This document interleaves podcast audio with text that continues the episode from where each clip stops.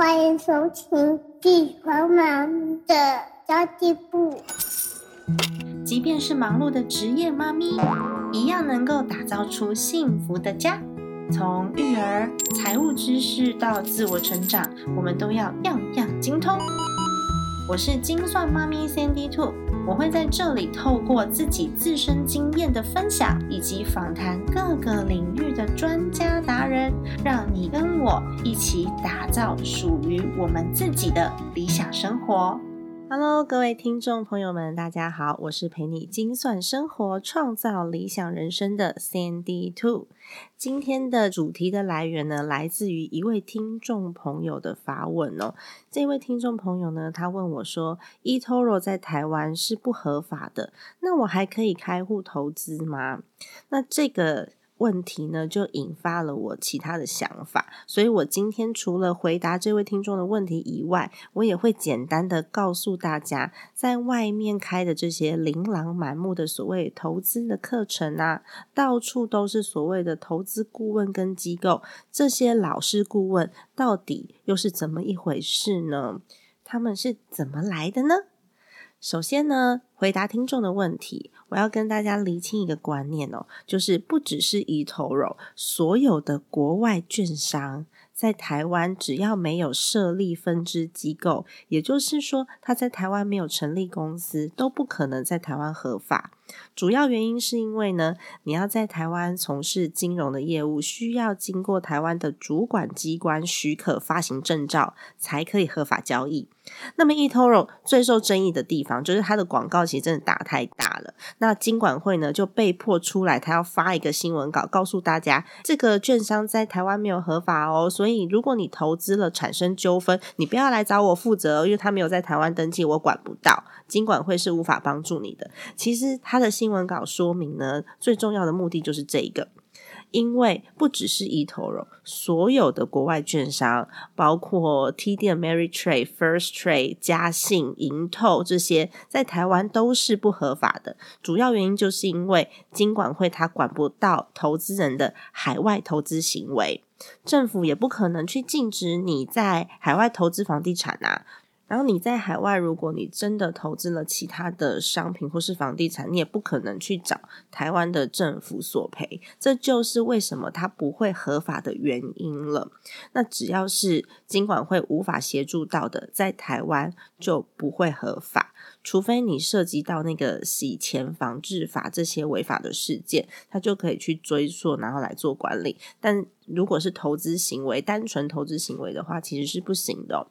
那么，eToro 它最方便的地方，大家知道就是信用卡可以入金嘛，这也是很多投资人心动的原因啊。因为我们就不需要花高额的国际会费，然后还可以定期定额的交易。我觉得每个券商都有它的优点跟缺点。eToro 我认为它最大的缺点就是你并不是实际的持有股票，这点很重要哦。你不是实际持有股票。刚刚讲到的其他的券商，什么 TD Ameritrade、First Trade、嘉信、银透，你都是直接。有证券，然后你是投资人，但是 eToro 呢，你跟他买卖的其实是一个价差合约。那因为有这个价差合约呢，它还可以让你开杠杆啊，以小博大呀，或者是有其他的服务。但是，呃，我觉得它有优点也有缺点啦。我自己是比较喜欢持有股票本人，所以我选择的是 First Trade。但是你说啊，我已经有 eToro 的账户了，怎么办呢？我也想要持有股票啊。但其实呢，这边有一个选择，台湾你在这里开户的 eToro 账户啊，它的投资人预设的监管处是澳洲监管处。其实你的资金是会委托澳洲这边的银行托管的，它还是有保障的。但是呢，这些账户都是价差交易，也就是刚刚讲的，你不是股东嘛？那你跟你交易的是 eToro 这间公司，不是你买股票。的那一间公司，如果你想要透过 eToro 来实际持股的话，还是有一个方法的。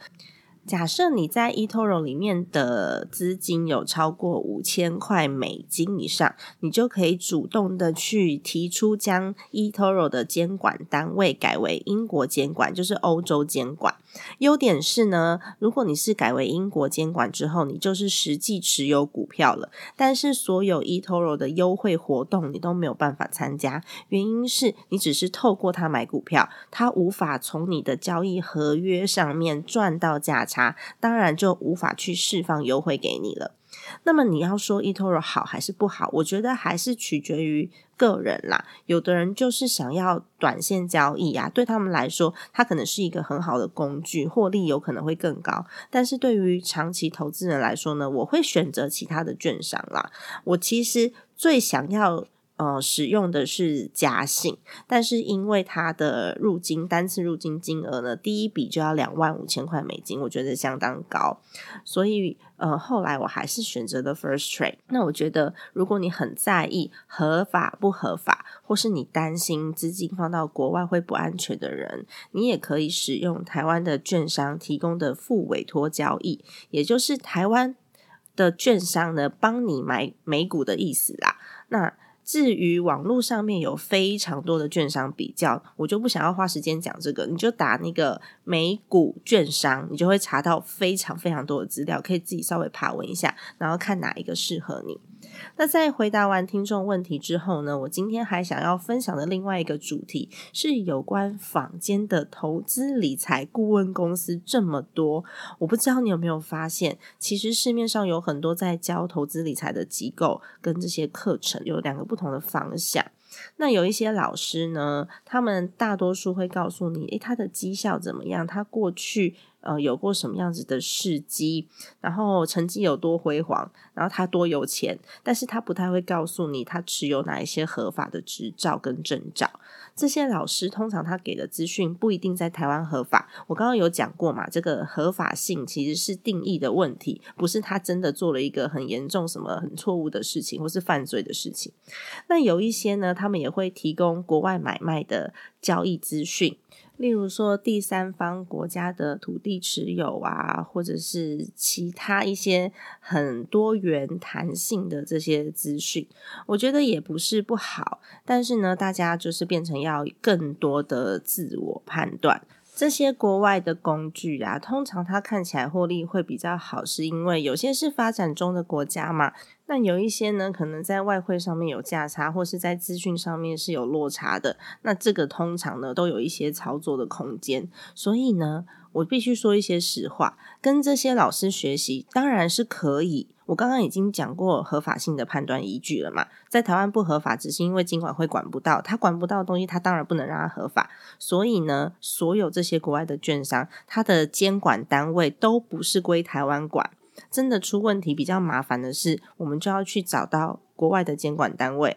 然后，嗯，有可能你的英文能力要比较好，但是这是真的出问题之后才会发生的事情啊，它不是没有人管的小孩哦。那你说坊间这么多是没有证照的老师，一天到晚在讲课，到底有没有违法呢？其实，因为这些老师他们没有涉及金融工具的交易，他们只是分享自己的经验给大家，当然是不违法。我认为大部分都没有什么太大的问题，大家都是分享自身的经验，像我也是啊。然后也是会有人来称我为老师，只是我我自己不这么认为啦。但是有少数的人呢，就会利用这个漏洞来做一些犯罪的事情，真的是犯罪的事情哦。所以我们在做判断的时候呢，就要自己更小心的去求证，因为他没有受到金管会的管辖，所以我们自己的判断能力就要更好，以免呢你真的买到诈骗的商品，或是你参加了这些所谓诈骗的资金盘，然你还沾沾自喜，觉得哦这个获利不错啊，只是监管会管不到啦，所以不合法啦啊，都是因为台湾的那个法律的问题啦啊，这个工具是没问题的，然后你就真的被诈骗了。我觉得这也是蛮有可能的，所以所谓的这些老师们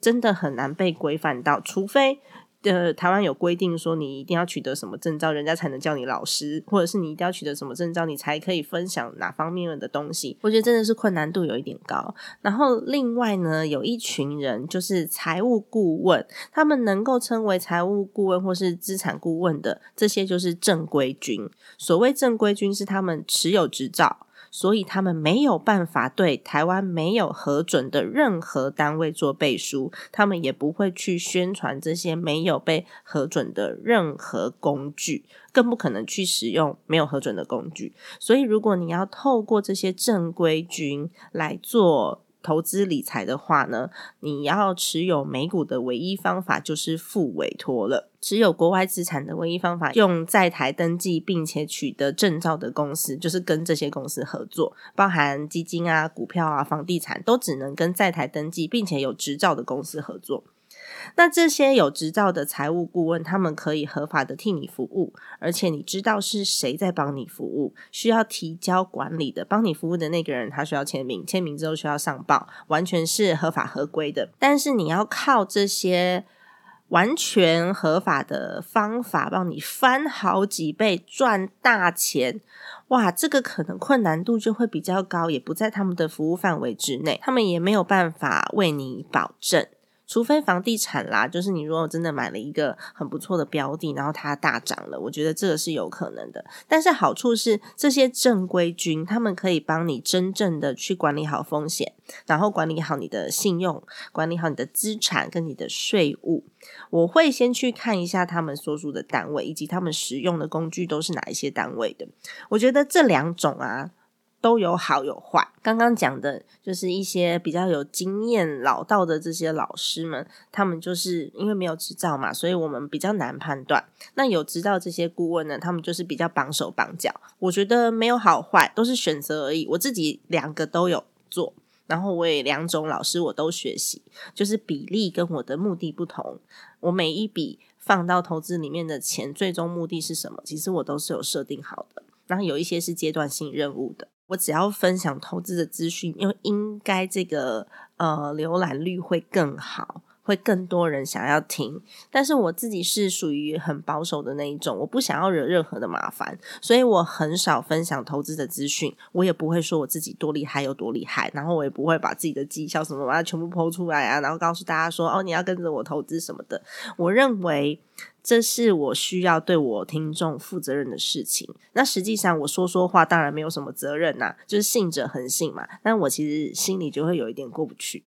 所以，即便我有一些自己的想法，我也有使用的工具，然后我自己也有操作的经验，而且我的获利说实在的也还不差啦。但我就没有那个很很想要去分享这一块的动力。上周五，我认真的跟好错就是 How True 的创办人 Laura 达成了共识。因为 Laura 本身他是资产管理顾问，然后它成立了好错，美好的好错就是 Hold 处啊，处是家的意思嘛，台语处就是好的家庭这种概念。那这个投资理财的社群呢，跟我的理念很像。他跟我非常不同，是他成立了一间公司，而且营运了蛮多年的，是由一群不同专业的正规军组成的，从不动产啊、税务啊、保险啊，到这些操盘的专业经理人等等，然后他们提供各式各样的讲座服务跟财务咨询。就几个月前呢，他开始跟我聊到，他觉得他们的伙伴。本身都太专业了，所以他们讲的话是，除非一样有财务背景的人会比较好沟通，但是跟一般人沟通起来呢，会稍微困难度高了一点点。那他听了我的频道，他觉得我的阐述方式很生活化，而且很有趣，也很口语，然后这些资讯跟观念给的也都正确。然后他就问我说：“不知道我可不可以跟他们合作，把这些专业的语言翻译的更生活化，让更多人可以听懂。”那我也跟他提到我自己内心的这个纠结，就是我没有金融背景，也不是金融科系毕业的，我也没有去考证照，而且我的成功案例也只有我自己。那我觉得这样子的情况之下呢，我成功案例只有一个，我看的不够多，所以要我去讲投资，我心里面觉得不太负责任，因为那都是我自己的判断嘛。所以我也不太想讲。那当时我就萌生了，哎，我们好像有可能有合作的点这个念头。啊，最近又因为就是 Laura 她即将生产成为妈妈了，我们又开始聊很多妈妈经，就比较不是聊投资理财啦，就都聊妈妈经。我就告诉她，有很多的妈妈跟我一样，他们能力都还不错。但是我们觉得家庭更重要，所以生产完之后呢，有些是被迫转单位啊，然后有些是没有办法去追求事业最大化，甚至没有后援，又不止一个小孩的，没有没有人可以帮忙带的这种，就被迫要转全职带小孩。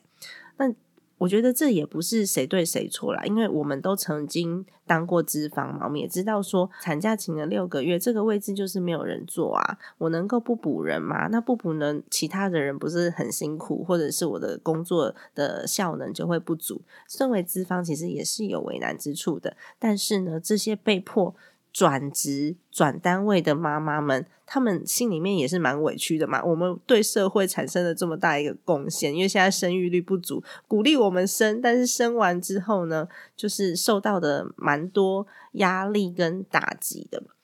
那么有些人在家里面带小孩，就会没有自我的存在感，或是稍微没有了一些成就感，也会有一些人开始有经济压力。我们是不是可以提供一点协助？我跟他闲聊了一大堆的可能性跟我的想法，感觉可行。然后他也有一些想法，但是执行细节呢是那种牵一发而动全身的，有些是结构的问题嘛。然后有一些是还需要资金的投入的，都不是短时间可以。变现的方式都需要调整。那最基础的合作就是我们先开始合作内容。所以未来呢，比较专业跟投资相关的内容，我就会跟 How true How to 好错合作。然后我会写完之后给专家过稿才发布。当然，资讯的部分呢，我也会分享我自己的观点，让大家可以有参考的依据。那以后就会多增加投资资讯给。我的听众朋友们啦，但其实我还是觉得，我内心真的觉得理财的基础打好比投资重要非常多。因为如果你的理财基础不好，你的主动收入不够，那么你研究再多的投资，十万的一百趴也只是二十万而已。我们不如多多的把自己的财务管好，然后呢？把自己的主动收入给顾好，所以我的频道还是会以理财为主轴。我是真的认为投资这件事情呢，是要一点一滴累积学习的，它不会在一瞬间就让你学会，然后你就开始大富大贵，而是呢，你的主动收入或者是你理财绩效达到一定成绩之后呢。呃，这些投资的金额会慢慢的变大，然后你的投资的标的类型可能就会有更多的选择，到时候才有可能把你的呃主动收入再挪移到被动收入，这个比例上面呢，就会被动收入变高，主动收入变低，这才是最理想的状态。